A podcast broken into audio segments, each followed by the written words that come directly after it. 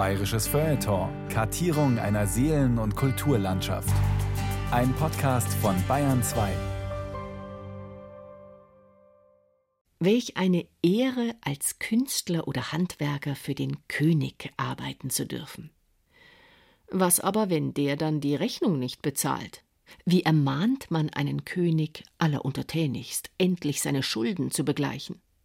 Für Neuschwanstein und seine anderen Schlösser machte Ludwig II. Schulden über Schulden. Am Ende aber wurde er damit zum großen Förderer des Kunsthandwerks in Bayern. Hören Sie dazu eine Sendung von Marita Kraus. Bauherren Lust, Handwerker Frust.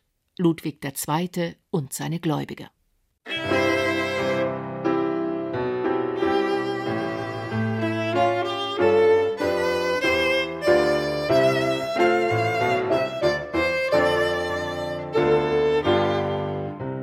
Ehrenhaus Schack, Kaufmann da hier, 23.574 Mark. Rögge Wilhelm, Kunstmaler da hier, 12.000 Mark. Moradelli Karl, Hofschlosser da hier, 124.000 Mark. Wollenweber Eduard, Hofsilberarbeiter da hier, 74.000 Mark. Kronenbitter Karl, Ingenieur da hier, 37.000 Mark. Harrach Ferdinand, Silberarbeiter und Ziseleur da hier, 63.000 Mark. Weiser Josef, Kunstmaler dahier, 14.000 Mark.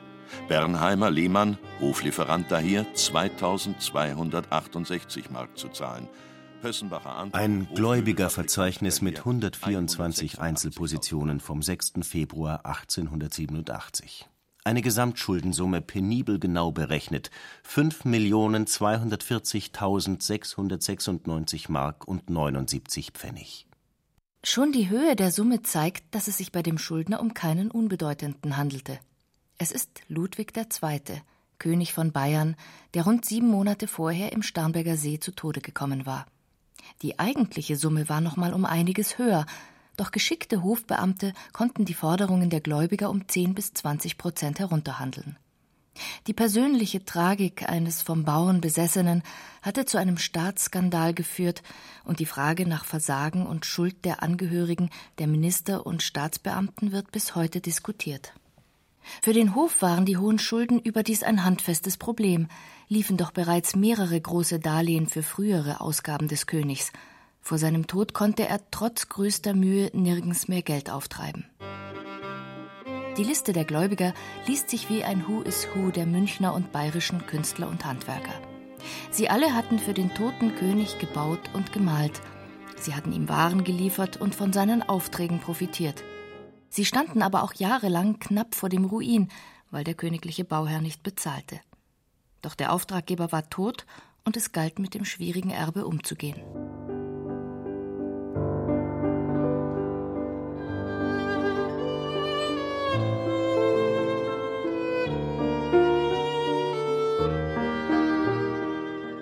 Die Wittelsbacher und ihre Hofhaltung waren schon immer wichtige wirtschaftliche Faktoren, vor allem in der Haupt- und Residenzstadt München. Ludwigs Vater, Max II., der gerne monatelang in Italien blieb, hatte wegen seiner Abwesenheiten vielfach Kritik auf sich gezogen. Diese wurde lauter unter der Regentschaft Ludwigs II.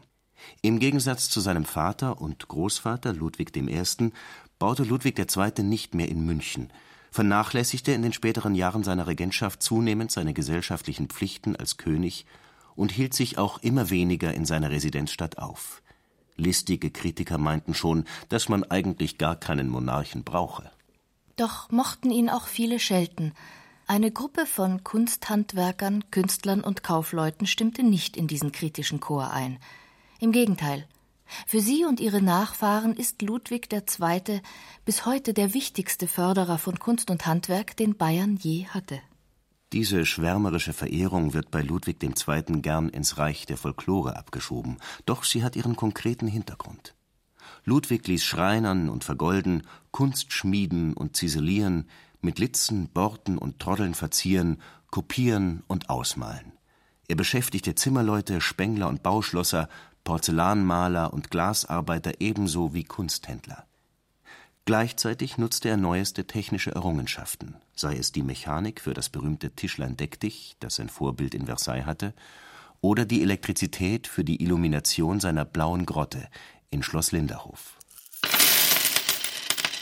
Ein wichtiger Teil der Arbeiten wurde von bayerischen Firmen ausgeführt, die durch Ludwigs Aufträge an Größe, Kunstfertigkeit und internationalem Ansehen so zulegen konnten, dass sie in der Folge auf internationalem Parkett mitspielten. Es waren Firmen wie die Möbelhersteller Pössenbacher und Steinmetz, die Juweliere Merck und Heiden, der Posamentenhersteller Beck, Beck am Rathauseck, der Vergolder Radspieler, der Kunstschlosser Moradelli, die Marmorwarenfabrik Gebrüder Pfister, die Silberarbeiter Wollenweber und Harrach. Einige von ihnen zeichnete der König in Herrenchiemsee, damals noch Herrenwörth, mit allerhöchstem Handschreiben aus eigener Machtvollkommenheit, ohne das an sich bürokratisch standardisierte Verleihungsverfahren mit den begehrten Hoftiteln aus.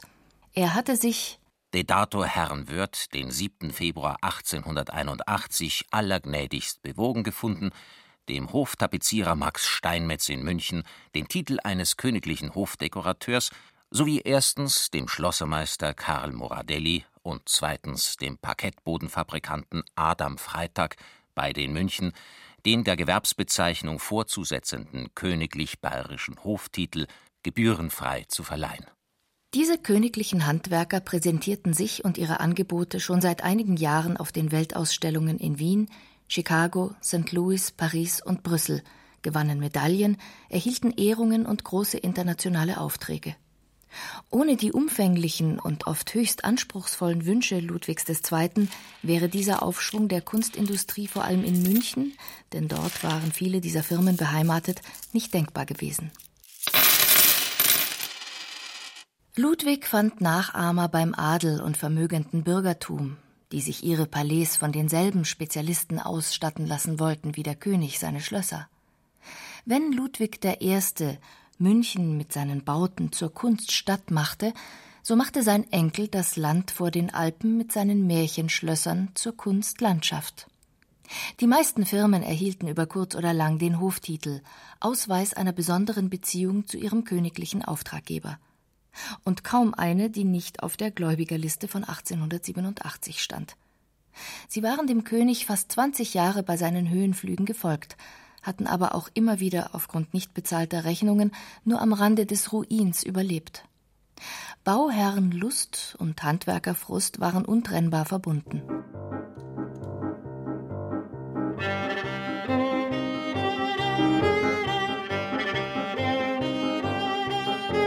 Einer der Gläubiger war der Schlosser Karl Moradelli, der seine Firma in der Baumstraße 2 im Glockenbachviertel hatte.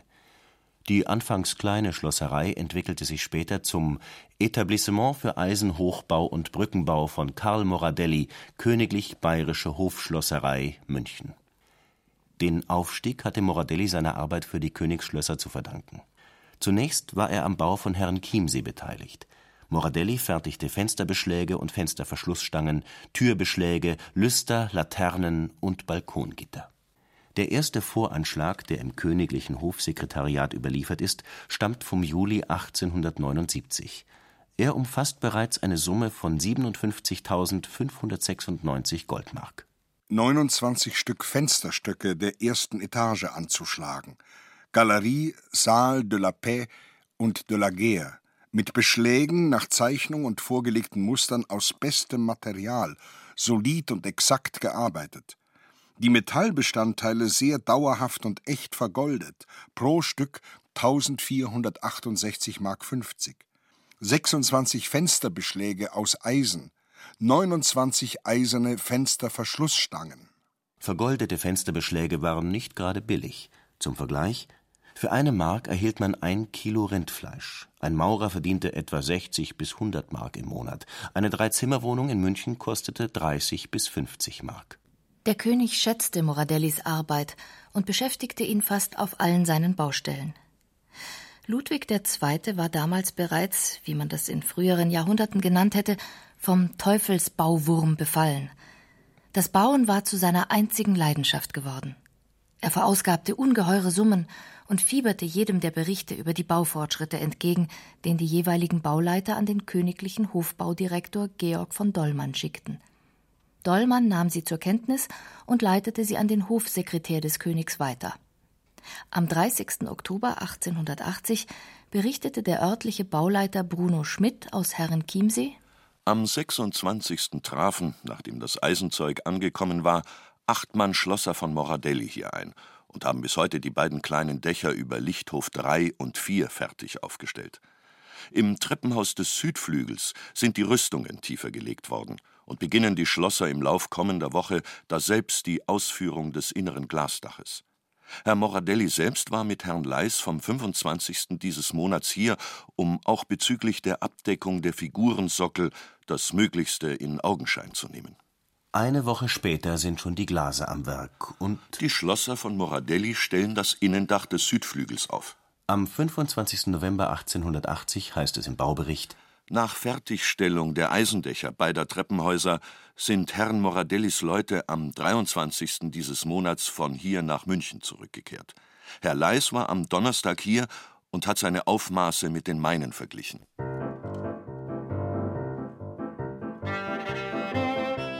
Moradelli stellte 1882 auch das Tischlein Deck dich in Herrenchiemsee her, das mit 16,7 mal 14,4 Metern das Pendant in Schloss Linderhof um jeweils einen Meter in Länge und Breite übertraf. Er war aber keineswegs nur Bauschlosser. Für Schloss Neuschwanstein fertigte er viel bewunderte schmiedeeiserne Türbeschläge, überdies schmiedeeiserne Laternen nach den Entwürfen des Architekten Julius Hofmann, einen schmiedeeisernen Radlüster mit Schwanenmotiv im Vorzimmer des Thronsaals und einen Radlüster im Vorzimmer zum Sängersaal. Am Schluss des Rechnungsjahres 1883 hatte Moradelli allein für Herrn Chiemsee bereits über 180.000 Goldmark zu bekommen. Es existiert ein reguläres Abnahmeprotokoll vom 21. April 1884. Nachdem das Unternehmen Karl Moradelli königlich bayerischer Hofschlossermeister die für den königlichen Schlossbau Herrn Chiemsee zur Ausführung übernommenen Arbeiten vollendet hat, wurde heute, nach vorhergegangener Feststellung der Ausmaße, der Stückzahl und der Beschaffenheit der Leistungen definitive Aufnahme Erstens. Für die Fensterbeschläge der Nord- und Südfassaden der Grand Galerie, für das eiserne Balkongitter und die Cheminee-Einrichtungen bis zum Schluss 1882 127.000, für die Arbeiten zu den Einrichtungsgegenständen bis zum Schluss 1882 44.200. Drittens. Für die Herstellung von Fenster- und Türbeschlägen im Jahr 1883. Viertens.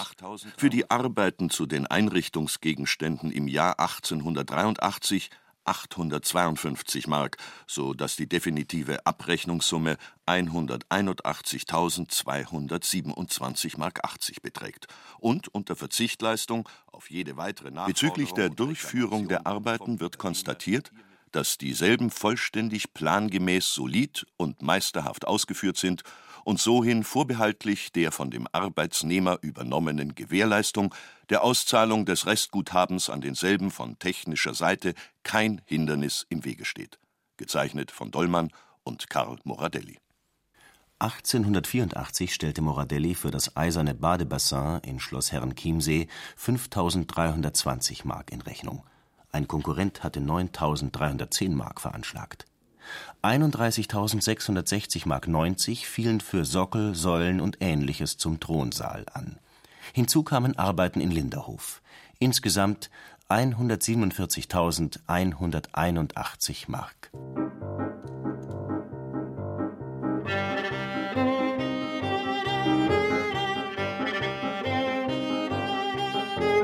Eine weitere Firma, die Ludwig II. und seinen Aufträgen den Aufstieg verdankt, ist Beck am Rathauseck, damals Posamentier, also Posamentenmacher. Posamenten sind die Borten und Quasten, die Interieurs und Mode der Gründerzeit prägten. Zunächst wurde das Hoftheater ein Hauptauftraggeber für den jungen Handwerksbetrieb. In den adeligen und bürgerlichen Salons der Zeit mit ihren schweren, quastenbesetzten Vorhängen und bortenverzierten Sesseln war für den Posamentierer ebenfalls viel zu tun, und auch die reich betressten, mit Bändern und Litzen geschmückten Kleider beförderten damals den Umsatz. Nach dem gewonnenen Deutsch-Französischen Krieg und der Gründung des Deutschen Reiches 1871 blühte die Wirtschaft. Die Gründerzeit verschaffte Ludwig Beck eine Fülle von Aufträgen. Den großen Durchbruch brachten dann aber die Königsschlösser.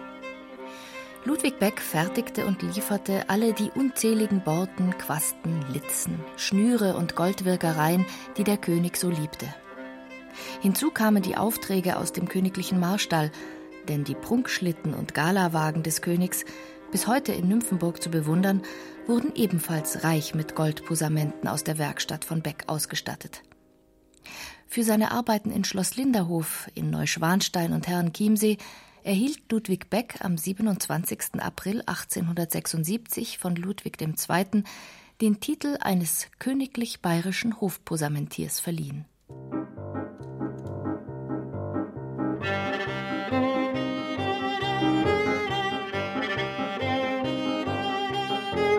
Auch die Firma des Vergolders Josef Ratspieler profitierte von den Aufträgen und den Vorlieben der bayerischen Könige.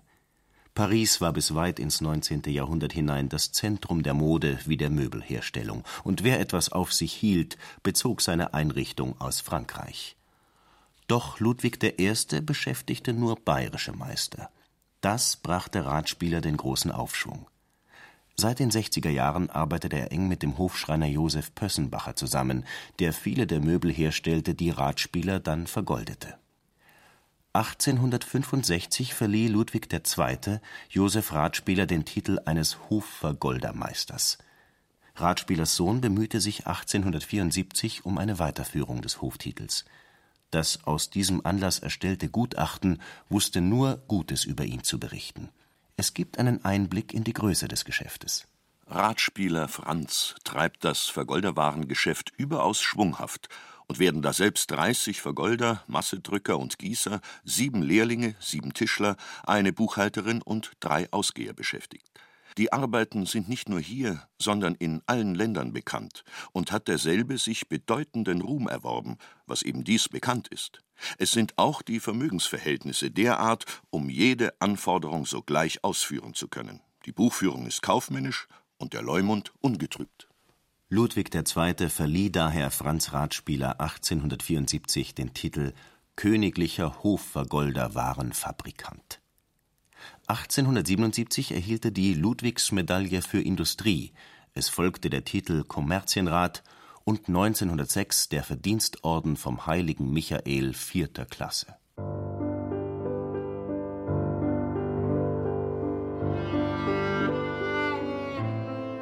Eine zentrale Rolle für den steilen Aufstieg spielte natürlich die von Ludwig bevorzugte Mode der Zeit, die sich stark an historische Stile anlehnte und damit kaum ein Stück ohne Vergoldung beließ. Zeitweise verdankte Ratspieler dem Hof zwei Drittel seines Umsatzes. Er war an dem Wintergarten über dem Hofgartentrakt der Residenz beteiligt und arbeitete an allen Königsschlössern mit. Von ihm stammt der Thronsessel in Herrenchiemsee, er richtete das Appartement des Königs in der Residenz ein. Per Handschreiben mahnte Ludwig II. seinen Sekretär, Ratspieler unausgesetzt anzutreiben und aufzufordern, rastlos und unermüdlich zu arbeiten, um in vier bis fünf Wochen die Zimmer fix und fertig zu bringen. Im Jahr 1868 stellte Ratspieler dem Hof, das waren neben der Hofkasse selbst auch das Hoftheater, das königliche Kabinett, der Obersthofmeisterstab, die Bauleitung der königlichen Residenz und die Königin Mutter Marie über 33.000 Gulden in Rechnung. Allein im Dezember 1872 wies das Stratzenbuch, also das Kladdenbuch der Buchführung, über 8000 Gulden für Hofarbeit aus. Radspieler war mit Säulen und Säulensockeln, Kapitälchen, Verkleidungen, mit Blindfenstern und Verzinnungen in deren Füllungen, mit großen Fensterverkleidungen, mit großen Bögen und den dazu gehörigen Aufsätzen für den König beschäftigt. Hinzu kamen Arbeiten für die königlichen Kutschen und Schlitten. Bei Ratspieler wurde der Nachen des Königs für Schloss Linderhof aus haltbarem Aluminiumguss vergoldet und mit Schnitzarbeiten dekoriert. Ein Auszug von 1872 gibt einen Eindruck von den Aufträgen des Königs. Ratspieler vergoldete ein Bettgestell 632 Gulden, sechs Fauteuils 72 Gulden, zwei Bergères, das sind bequeme Liegestühle, 44 Gulden, ein Kanapee, 28 Gulden, zwei Tabourets, also hohe Stühle ohne Rückenlehnen, 18 Gulden, einen Thronsessel, 27 Gulden, Er lieferte zwei Blumentische für 208 Gulden, einen Beetschämel für 230 Gulden. Einen wichtigen Schub gab der Firma die große Münchner Kunstgewerbeausstellung von 1876, der weitere Ausstellungen in Chicago und Paris folgten, bei denen Radspieler mit Medaillen ausgezeichnet wurde. Nun erhielt die Firma immer größere Aufträge für Prunk und Wohnräume. Es ging dabei, wie für den König, um Vergoldungen von Möbeln, Decken und Wänden, um einzelne, meist vergoldete Möbelstücke aus Holz und um die Innenarchitektur ganzer Zimmer. Auftraggeber waren der Adel und das gehobene Bürgertum, die sich dem Zeitgeschmack und den gebesserten Vermögensverhältnissen entsprechend neu einrichteten. Auch etliche andere internationale Karrieren bayerischer Kunsthandwerker und Industrieller im letzten Drittel des 19. Jahrhunderts waren der Förderung Ludwigs II. zu verdanken. Als zum Beispiel Josef Steinmetz 1889 den Kommerzienratstitel bekam, hieß es in der Laudatio Josef Steinmetz, königlicher Hofmöbelfabrikant, geboren am 24. Juli 1835 zu Augsburg, Tapezierer und Dekorateur, seit 1872 Inhaber einer Möbelfabrik, 1882 Titel eines königlichen Hofmöbelfabrikanten erhalten. Am 11. Oktober 1876 wurde ihm von seiner Majestät König Ludwig II. die Ludwigsmedaille für Industrie und Gewerbe verliehen. Steinmetz hat sich bei seinem Bruder, dem in weiten Kreisen bekannten Ingenieur und Möbelfabrikanten Max Steinmetz, sowie in den ersten Geschäften von Paris und Wien praktisch gebildet und im Jahre 1870, also in der Zeit des bayerischen größten Aufschwungs, in München als Möbelfabrikant niedergelassen. Dann wurden Steinmetz Aufträge aufgezählt, die anschaulich machen, wie erfolgreich bayerische Kunsthandwerker werden konnten. Mit welcher Energie derselbe seinem Geschäfte oblag, kann aus den seit 1870 gelieferten Hauptarbeiten ersehen werden, die mit der Möblierung des Schlosses Oettingen begannen, der sich der Speisesaal des Bankiers Wilkinson in Syracuse. Diesen Arbeiten folgte die Einrichtung des ganzen Apartments des Admirals Bontakow in Athen, des Barons von Radkowski in Petersburg, des Barons von Karg-Bebenburg, der Baronin Gumpenberg, des Schlosses Neubeuren, des Speisesaales für den Fürsten von Reuß in Schleiz, des Speisesaales für den Bankier August Wassermann in Paris, des Königssaales des Bahnhofes in Heidhausen, eine Arbeit, die durch den Reichtum der Holzvertäfelung wie den echt bayerischen und stilvollen Charakter der ferner die Ausstattung des Königssaales im Hauptbahnhofe München, dann mehrere Hauptapartments im fürstlichen Schlosse zu Regensburg, sowie endlich des Schlosses Fürstenried für König Otto I. von Bayern. Er erhielt erste Auszeichnung, gelegentlich der Wiener Weltausstellung 1820, der Kunstgewerbeausstellung München 1876 und 1888, der Brüsseler Weltausstellung und der Weltausstellung zu Chicago 1893. Derselbe beschäftigt 60 bis 70 Arbeiter, hat an Gewerbesteuer jährlich 236 Mark sowie an Hauptsteuer für sein Anwesen am Wittelsbacher Platze 336 Mark zu entrichten. Charakteristisch für diese Generation von Kunsthandwerkern, für Steinmetz wie seine Münchner Kollegen Ratspieler, Pössenbacher und viele andere, sind die Teilnahme an den Weltausstellungen sowie etliche dort gewonnene Auszeichnungen, die zu internationalen Aufträgen führten. Ein bayerischer Hofmöbelfabrikant profitierte immer auch von dem guten Ruf der bayerischen Kunstindustrie unter Ludwig II.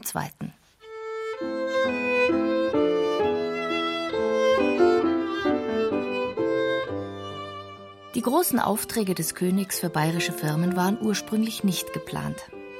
Zunächst hatte Ludwig II. gehofft, Originalgegenstände aus Versailles, dem großen Vorbild für seine Bauten, kaufen zu können. Mit seiner Verehrung der französischen Kunstfertigkeit König Ludwigs XIV. und der französischen Schlösser stand er in schärfstem Gegensatz zu deutschen Zeitgenossen, für die Frankreich als Erbfeind galt. Ludwig erkundigte sich sogar nach dem Verbleib des französischen Kronschatzes und war enttäuscht, als ihm sein Hofsekretär Ludwig von Birkel berichten musste, große Teile davon seien schon für den Bau von Versailles in die Münze gewandert – nach einer öffentlichen Versteigerung im Jahr 1793 waren die Objekte dann endgültig in alle Winde verstreut. Es gab in den 70er Jahren des 19. Jahrhunderts nur noch vier unveräußerliche Gegenstände sowie einige von historischem Interesse.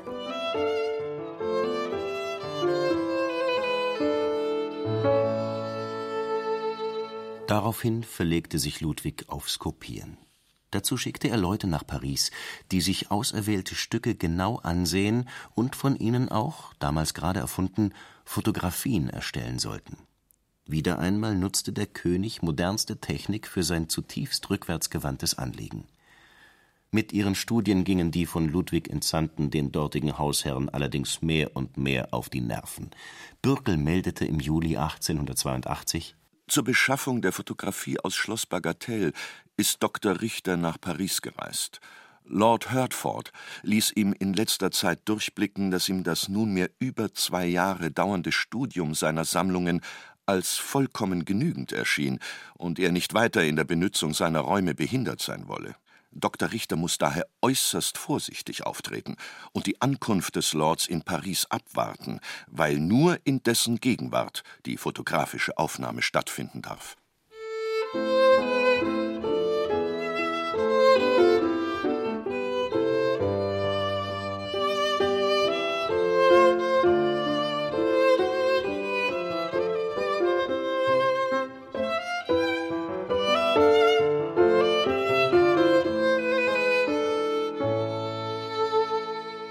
Als es im Oktober 1882 darum ging, den Schreibtisch Ludwigs XIV. zu kopieren, wollte Ludwig dies ursprünglich in Versailles selbst machen lassen.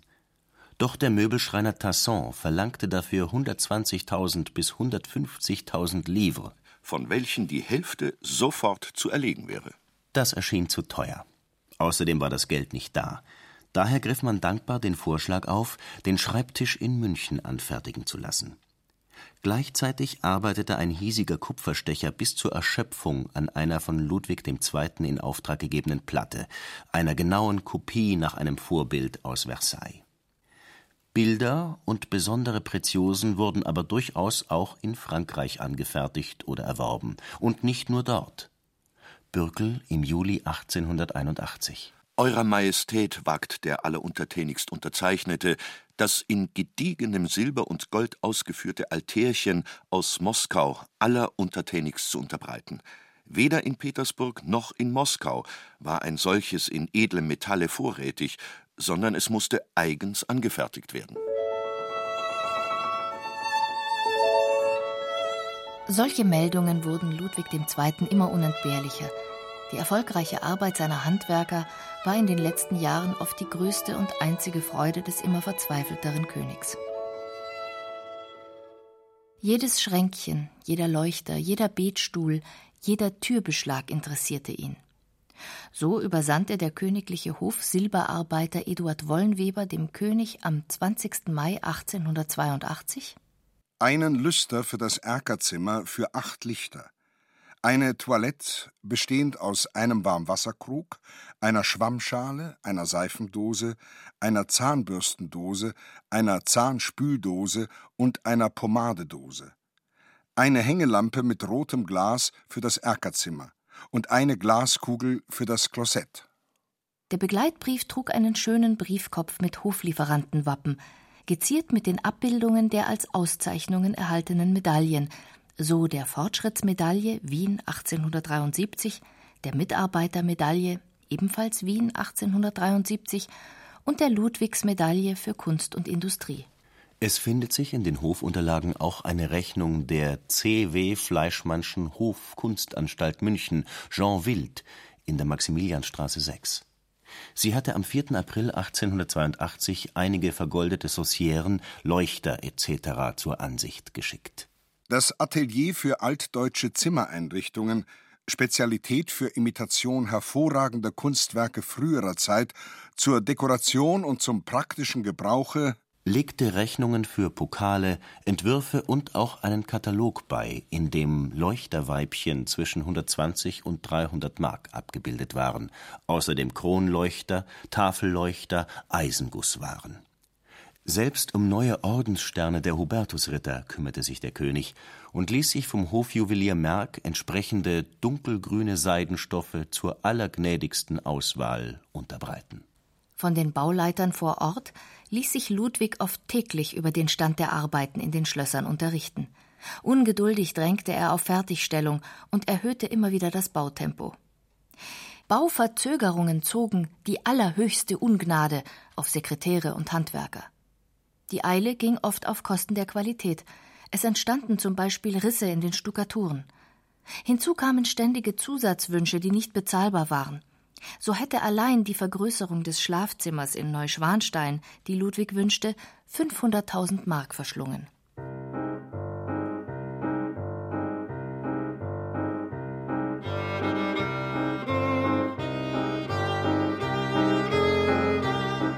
Doch der König hatte kein Geld mehr. Längst war die Zivilliste, aus der er sein Einkommen bezog, erschöpft. Seine Geldsorgen wurden katastrophal. Die Handwerker blieben jahrelang ohne Bezahlung. Eine Eingabe vom 28. April 1884 ist das zentrale Dokument der komplizierten Beziehung zwischen dem hochverehrten, aber maßlosen und baubesessenen König einerseits und seinen ergebenen Handwerkern andererseits. Zusammen mit der Gläubigerliste, die nach dem Tod des Königs erstellt wurde, enthält diese Eingabe die wichtigsten Namen der von Ludwig II. geförderten, von ihm aber auch bis über alle Grenzen strapazierten Handwerkerschaft.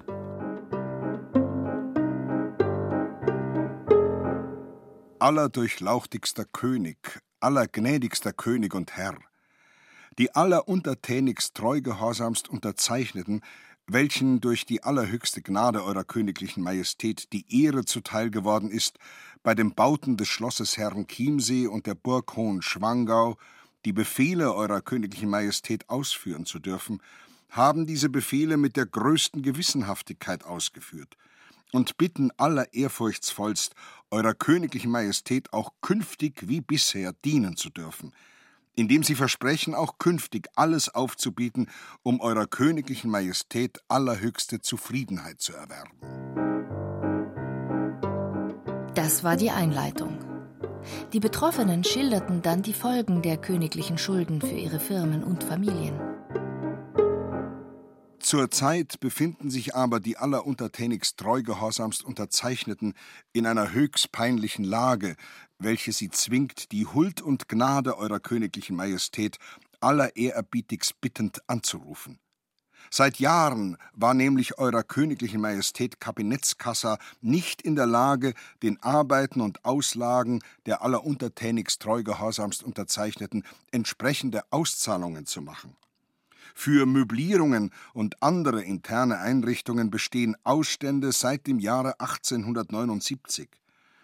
Durch diese Stockung in den Zahlungen sind die alleruntertänigst treugehorsamst Unterzeichneten, welche nach Erschöpfung ihres eigenen Vermögens in Ausführung der Befehle Eurer Königlichen Majestät durchweg mit fremden Mitteln und Benutzung des Kredits fremder Geschäftshäuser gearbeitet haben und nun von ihren Gläubigern gedrängt werden, in die entsetzliche Lage gebracht worden, ihre ganze Geschäftsexistenz, ja ihren Nahrungsstand vernichtet zu sehen, wenn nicht Eure Königliche Majestät allergnädigst der Kabinettskassa die Auszahlung der Guthaben der alleruntertänigst treugehorsamst Unterzeichneten zu befehlen geruhen. Schon können mehrere der alleruntertänigst treugehorsamst Unterzeichneten nicht einmal mehr die Zinsen der Kapitalien, welche sie behufs Ausführung der allerhöchst befohlenen Arbeiten aufgenommen haben, bezahlen. Schon droht einzelnen derselben der Bankrott, wenn sie nicht durch die allerhöchste Gnade Eurer Königlichen Majestät instand gesetzt werden, ihre Gläubiger zu befriedigen. Es folgte nach traditionellem Muster die Bitte um königliche Huld. In dieser traurigen Lage wagen es die alleruntertänigst treugehorsamst Unterzeichneten, die zuversichtliche Hoffnung zu hegen, dass Eure Königliche Majestät von den allerehrerbietigs geschilderten Verhältnissen allerhöchst deren treugehorsamsten Diener allergnädigst Kenntnis nehmend die Auszahlung der für die Bauarbeiten der alleruntertänigst treugehorsamst Unterzeichneten angelaufenen Guthaben allerhuldvollst zu befehlen geruhen werden – und stellen demgemäß die allerehrfurchtsvolle Bitte, Königliche Majestät, geruhen allergnädigst der Kabinettskasser die Auszahlung der auf Arbeiten für das Schloss Herrenchiemsee und die Burg Hohenschwangau entstandenen Guthaben zu befehlen, in allertiefster Ehrfurcht ersterben. Darunter die 18 Unterschriften derer, die es gewagt hatten, in dieser Sache aktiv zu werden. Dass es eigentlich sehr viel mehr unbezahlte Handwerker gab, zeigt die Gläubigerliste von 1887. Angeführt wurde die Unterschriftenliste von Franz von Brandl, der als Baurat den Schlossbau in Herrenchiemsee beaufsichtigte und, wie wiederum der Gläubigerliste zu entnehmen ist, dem König im Lauf der Zeit Geld in Höhe von 1.325.000 Mark vorgestreckt hatte. Es folgten der Zimmerermeister Anton Ehrengut, bereits in zweiter Generation für den Hof tätig, dessen Sohn Leopold einige Jahre später den Hoftitel erhielt. Der königliche Hofschreiner Anton Pössenbacher, dessen Großvater und Vater bereits als Hofschreiner gearbeitet hatten. Der Schlosser Karl Moradelli, der Hofzimmermaler August Schulze, der bereits 1866 mit diesem Titel geehrt worden war, den sein Sohn später erneuern konnte. Der Hofkupferschmied Anton Leis, 1876 von Ludwig II. mit dem Hoftitel ausgezeichnet. Der Parkettbodenfabrikant Adam Freitag, ebenfalls 1881 von Ludwig II. mit dem Hoftitel ausgezeichnet der königliche Hoflieferant, Porzellan- und Glashändler Johann Baptist Wengert, Ferdinand Harrach und Sohn, Silberarbeiter und Ziseleur, dessen Sohn später ebenfalls den Hoftitel erhalten sollte. Es hatten auch etliche Künstler unterschrieben. Der akademische Bildhauer Professor Philipp Perron, der Historienmaler Wilhelm Hauschild, von Ludwig II. für seine Leistungen 1879 mit dem Titel eines königlichen Professors geehrt er malte die Deckenbilder in Linderhof und Herrenchiemsee, gestaltete in Neuschwanstein den Thronsaal aus mit Bildern aus der Lohengrin, der Sigurd und der Gudrunsage und arbeitete auch an Gemälden in der Residenz mit. Außerdem die Kunstmaler Wilhelm Rögge, Albert Singer und andere mehr.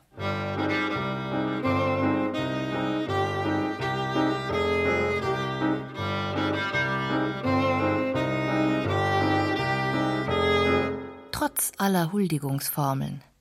Die Eingabe war letztlich der Vorbote einer Zivilklage. Dass dies den König aufschreckte, zeigen die Schreiben und Aktivitäten des königlichen Stallmeisters und engen Vertrauten des Königs Richard Hornig. Ende April, Anfang Mai 1884 klopfte Hornig im Auftrag des Königs an vielen Türen an, um Kredite zu beschaffen. So führte er auch Verhandlungen mit dem Privatbankier Wilhelm Fink, dem späteren Gründer der Allianz und der Münchner Rückversicherung, mit der Darmstädter Bank für Handel und Gewerbe, mit Bismarcks Hofbankier Bleichröder und mit dem Haus Rothschild. Das Problem, das Hornig dann auch dem König zu vermitteln versuchte, die meisten der potenziellen Geldgeber bestanden auf einer Rückzahlung innerhalb von zehn Jahren – das war aber nicht im Sinne des Königs, der ja nicht nur Schulden bezahlen, sondern weiterbauen wollte. Dieser Wunsch des Königs gab letztlich den Ausschlag, dass doch Geld floss. Hornig betonte, es müsse Geld an die Geschäftsleute verteilt werden, dann würden sie weiterbauen. Sonst müssten die Bauten ins Stocken geraten. Die Beschaffung der Kredite für über 8,25 Millionen Goldmark Schulden, die sich bis 1884 angehäuft hatten, überforderte den Stallmeister jedoch, und es kam darüber zu einem Zerwürfnis zwischen Hornig und Ludwig II. Der bayerische König verfügte an sich über gute Einnahmen. Im Rahmen der königlichen Zivilliste standen ihm anfangs 2,5, seit 1876 rund 4,5 Millionen Gulden jährlich zur Verfügung. Daraus bestritt er den Unterhalt der königlichen Haushaltungen und Schlösser des Hoftheaters und vieles andere. Darüber hinaus erhielt Ludwig auf geheimen Wegen Zahlungen des Reichskanzlers Otto von Bismarck aus dem Welfenfonds. Das waren bis 1885 bereits etwa fünf Millionen Mark. In der kritischen Situation von 1884 legte Bismarck noch einmalig eine weitere Million dazu doch diese Einnahmen reichten nicht für die gigantischen Bauvorhaben und deren überaus kostbare Innenausstattung mit immer neuen Sonderwünschen. Der König erteilte nun Finanzminister Emil von Riedel den Auftrag, die Schulden der Kabinettskasse zu bereinigen. Riedel antwortete dem König am 19. April 1884 auch mit Blick auf das Schreiben der Hofhandwerker und Künstler Die Lage der königlichen Kabinettskasse ist eine sehr ernste. So ernst, dass ich, seitdem ich mich näher mit derselben beschäftigte, in der Tat von schweren Sorgen niedergedrückt bin. Nach bayerischen Gesetzen kann die Zivilliste vor Gericht verklagt und folgerichtig wenigstens teilweise auch gerichtlich beschlagnahmt werden. Der Fortgang der gerichtlichen Prozedur kann in keinem Falle von Staatswegen gehemmt werden. Ich habe schon seit längerer Zeit ernstlich die Frage erwogen, ob nicht aus Staatsmitteln zu helfen sei. Dies wäre nur möglich unter Mitwirkung des Landtages. Derselbe wird seine Zustimmung, deren Erreichung überhaupt zweifelhaft ist, zuversichtlich an äußerst unangenehme Bedingungen knüpfen, aus deren Reihe ich nur die Kürzung der Zivilliste, dann eine etwaige Untersuchung und staatliche Kontrolle des königlichen Haushaltes erwähnen möchte.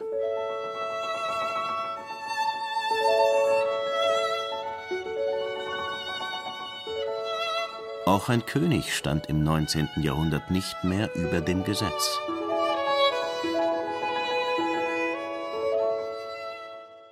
Aber Riedel schaffte es tatsächlich, dem König noch ein Darlehen in Gesamthöhe von 7,5 Millionen Mark bei der Bayerischen Hypotheken- und Wechselbank und der Nürnberger Bank zu besorgen, aus dem auch die Forderungen der Handwerker und Künstler wenigstens in Teilen befriedigt wurden.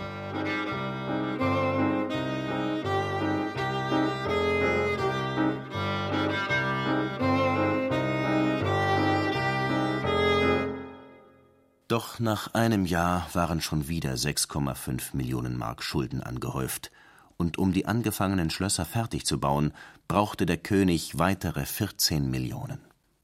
Ludwigs Pläne, aus dem Privatvermögen seines unter Vormundschaft stehenden Bruders Otto vier Millionen Mark zu ziehen, ließen sich nicht verwirklichen. Ebenso wenig der Verkauf des Hofküchengartens für eine Million Mark.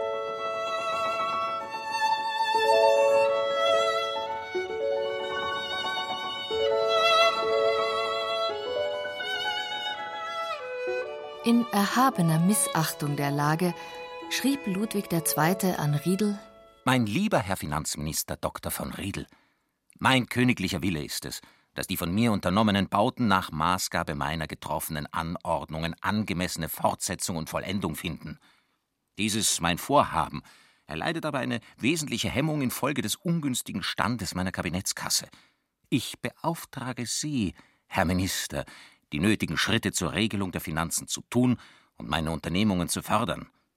Für die Erfüllung meines königlichen Willens birgt Ihre erprobte Treue und Anhänglichkeit an meine Person, und in diesem Vertrauen bin ich mit der Versicherung besonderer Wertschätzung Ihr wohlgewogener König Ludwig II., Schachen den 29. August 1885. Der Finanzminister antwortete darauf dem König ganz verzweifelt, der Hofhaushalt sei durch Gesetz vom Staatshaushalt getrennt. Er als Finanzminister könne daher nicht weiter eingreifen. Er riet dem König, strengstens alle weiteren Ausgaben zu vermeiden.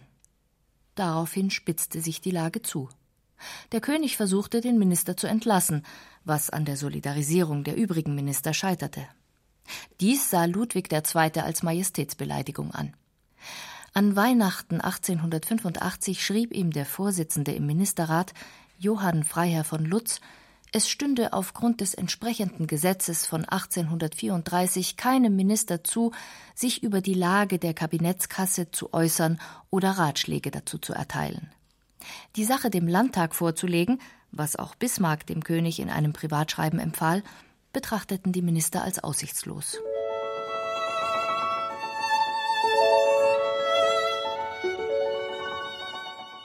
Dennoch schrieb Ludwig am 17. April 1886, also knapp zwei Monate vor seinem Tod am 13. Juni, an Innenminister Max Freiherr von Feilitsch: Es ist mein Wille, dass zur Ordnung der Verhältnisse meiner Kabinettskasse von meiner Regierung noch dem gegenwärtig versammelten Landtage die Vorlage gemacht und mit tunlicher Beschleunigung die hierauf bezüglichen Vorschläge mir unterbreitet werden.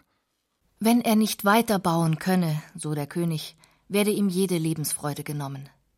Könne man nicht, wenigstens zum Scheine, die neuen Schlösser in den Besitz der Zivilliste übernehmen, um sie dadurch vor Beschlagnahme zu schützen. Es war jedoch keiner der Minister mehr bereit, für Ludwigs Traum und Wahnleben länger den Kopf hinzuhalten.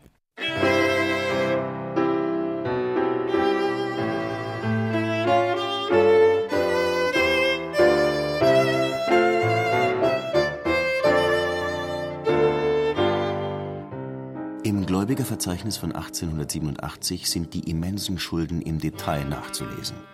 Sie erklären das Schreiben der Handwerker und Künstler von 1884 und die Sorge des Königs vor Pfändung der Zivilliste. Große Summen waren noch an Moradelli zu bezahlen, an Wollenweber, an Harrach. Pössenbacher hatte noch 186.000 Mark zu bekommen. Der Zimmerermeister Ehrengut 195.000 Mark, der Hofsattler Meyer 69.500 Mark, Hofvergolder Franz Ratspieler 1.800 Mark, die Hoflieferantenfirma Thierry und Breuil, die dem König viele französische Stücke besorgt hatte, 256.999 Mark. Gewaltig schlugen auch die Hoftheater-Sondervorführungen zu Buche, die der König so liebte. Die Theaterkasse bekam noch allein für das erste Halbjahr 1886 112.024 Mark. Doch die Schulden wurden vom Hof höchst korrekt bereinigt. Kein Betroffener ging leer aus. Das Geld kam in Höhe von zwei Millionen Mark nun doch aus einem Vorschuss der Administration des neuen, nicht regierungsfähigen Königs Otto.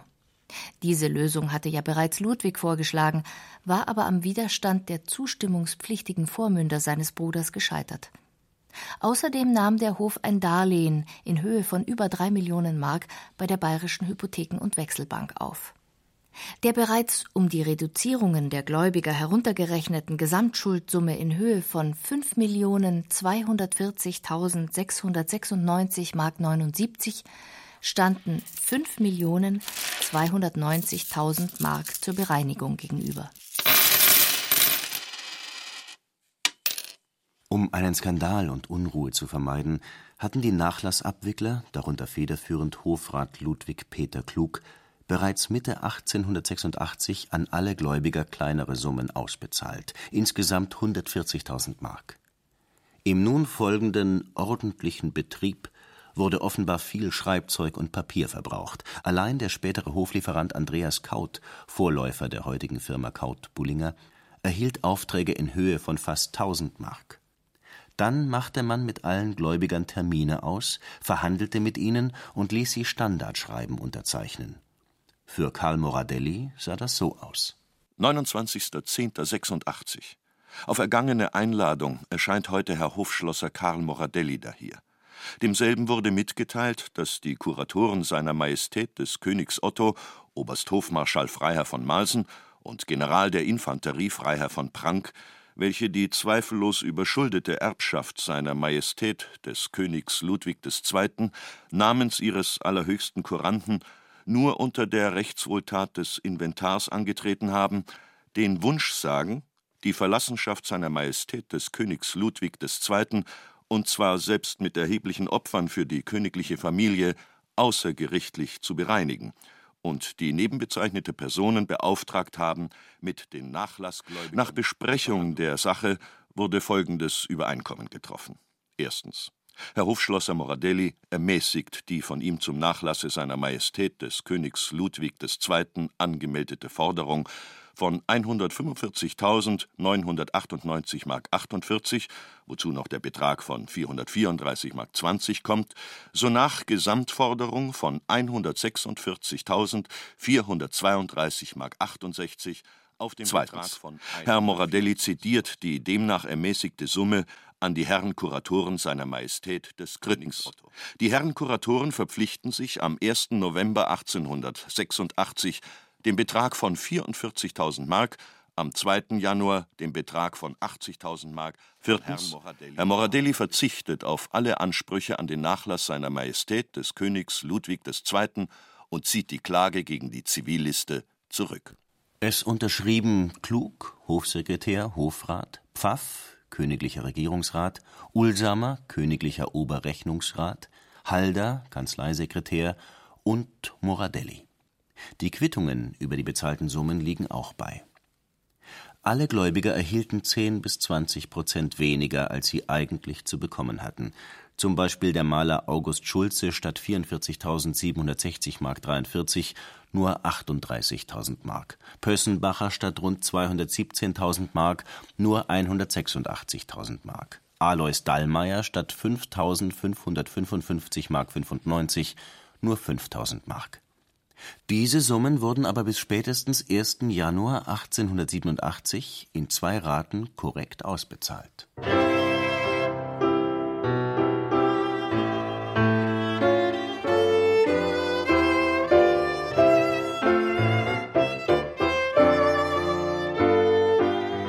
Damit war der Nachlass Ludwigs II. bereinigt. Die Schlösser wurden notdürftig gesichert, Teile der Bauten zu Ende geführt, andere abgerissen. Die Handwerksbetriebe konnten weiterarbeiten und setzten den Aufstieg fort, den sie dem toten König verdankten. Und bereits am Tag nach Ludwigs Tod begannen für den Hof Einnahmen aus der Bewirtschaftung von Linderhof und Hohenschwangau zu fließen. Es wurden Eintrittsgebühren für die Schlösser erhoben, ebenso Gelder für die Überfahrt nach Herrenchiemsee und für dort verkaufte Fotografien. Für 1888 meldete das Revisionsprotokoll schon 10.000 Besucher allein in Linderhof. Bis 1893 waren die ersten großen Darlehen abbezahlt. 1902 standen Ausgaben von 722.000 Mark jährlich bereits Einnahmen von rund 816.000 Mark gegenüber. 1914 betrug der Überschuss rund 160.000 Mark.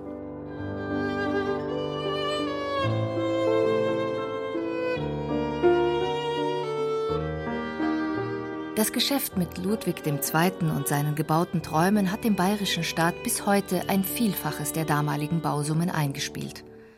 Doch der Hof und vor allem Prinzregent Luitpold hatten das nur durch jahrzehntelange Sparsamkeit zu Wege gebracht. Die königlich bayerischen Hoflieferanten, die Hoftitelträger, die späteren Kommerzienräte und mit ihnen eine ganze Generation von Gründern waren letztlich als die großen Gewinner aus dem königlichen Desaster hervorgegangen.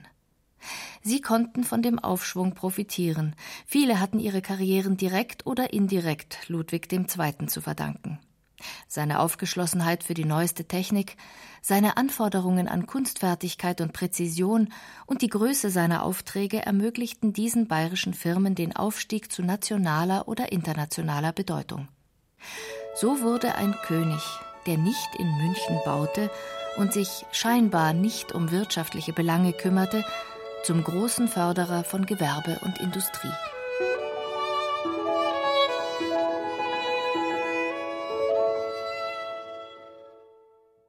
Bauherren Lust, Handwerker Frust, Ludwig II. und seine Gläubiger. Sie hörten ein bayerisches Feuilleton von Marita Kraus. Es sprachen Irena Wanker, Udo Wachtfeitel, Jörg Hube, Hans-Jürgen Stockerl und Alexander Duda. Musik Esther Schöpf und Norbert Groh. Ton und Technik Hans Scheck und Cordula Vanschura. Redaktion und Regie Gabriele Förk. Eine Produktion des Bayerischen Rundfunks 2008.